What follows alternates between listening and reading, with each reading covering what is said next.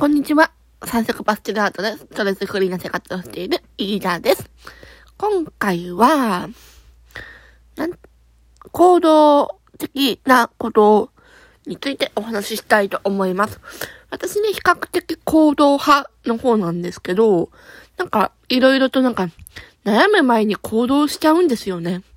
なんか最近起きた出来事としては、あのなんか、検索して調べてたことに対して、なんか、ある施設に電話したりとか、あとは、あの、なんか気づいたらなんか行動して、なんか何かをやってたりとかいうことがあって、あの、落ち着かないんですよね。なんか、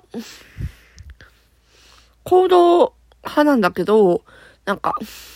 常に何かをしているっていう状態なんですけど、なんかその時に思ったのは、なんか行動派もよるけど、より深く考えた方がいいんじゃないかなと思ったんですよね。なんか何かをするのはいいんだけど、行動するときになんか、より深く考えてないと、なんか、ぐらぐらしちゃうんじゃないかなと思ってたんですよね。うん、なんか、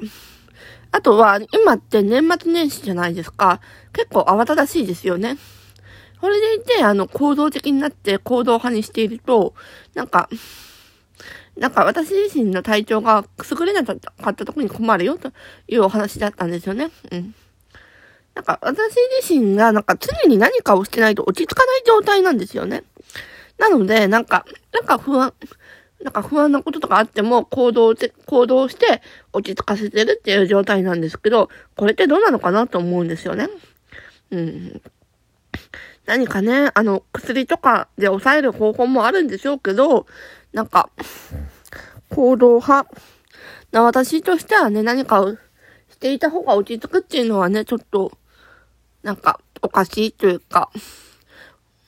おかしいのかなとか思うんだけど、やっぱり行動した方が、なんかより結果は生まれるのかなと思うので、これは素敵なことなのかなとは思うんだけど、なんか、物事を深く考えて行動した方が、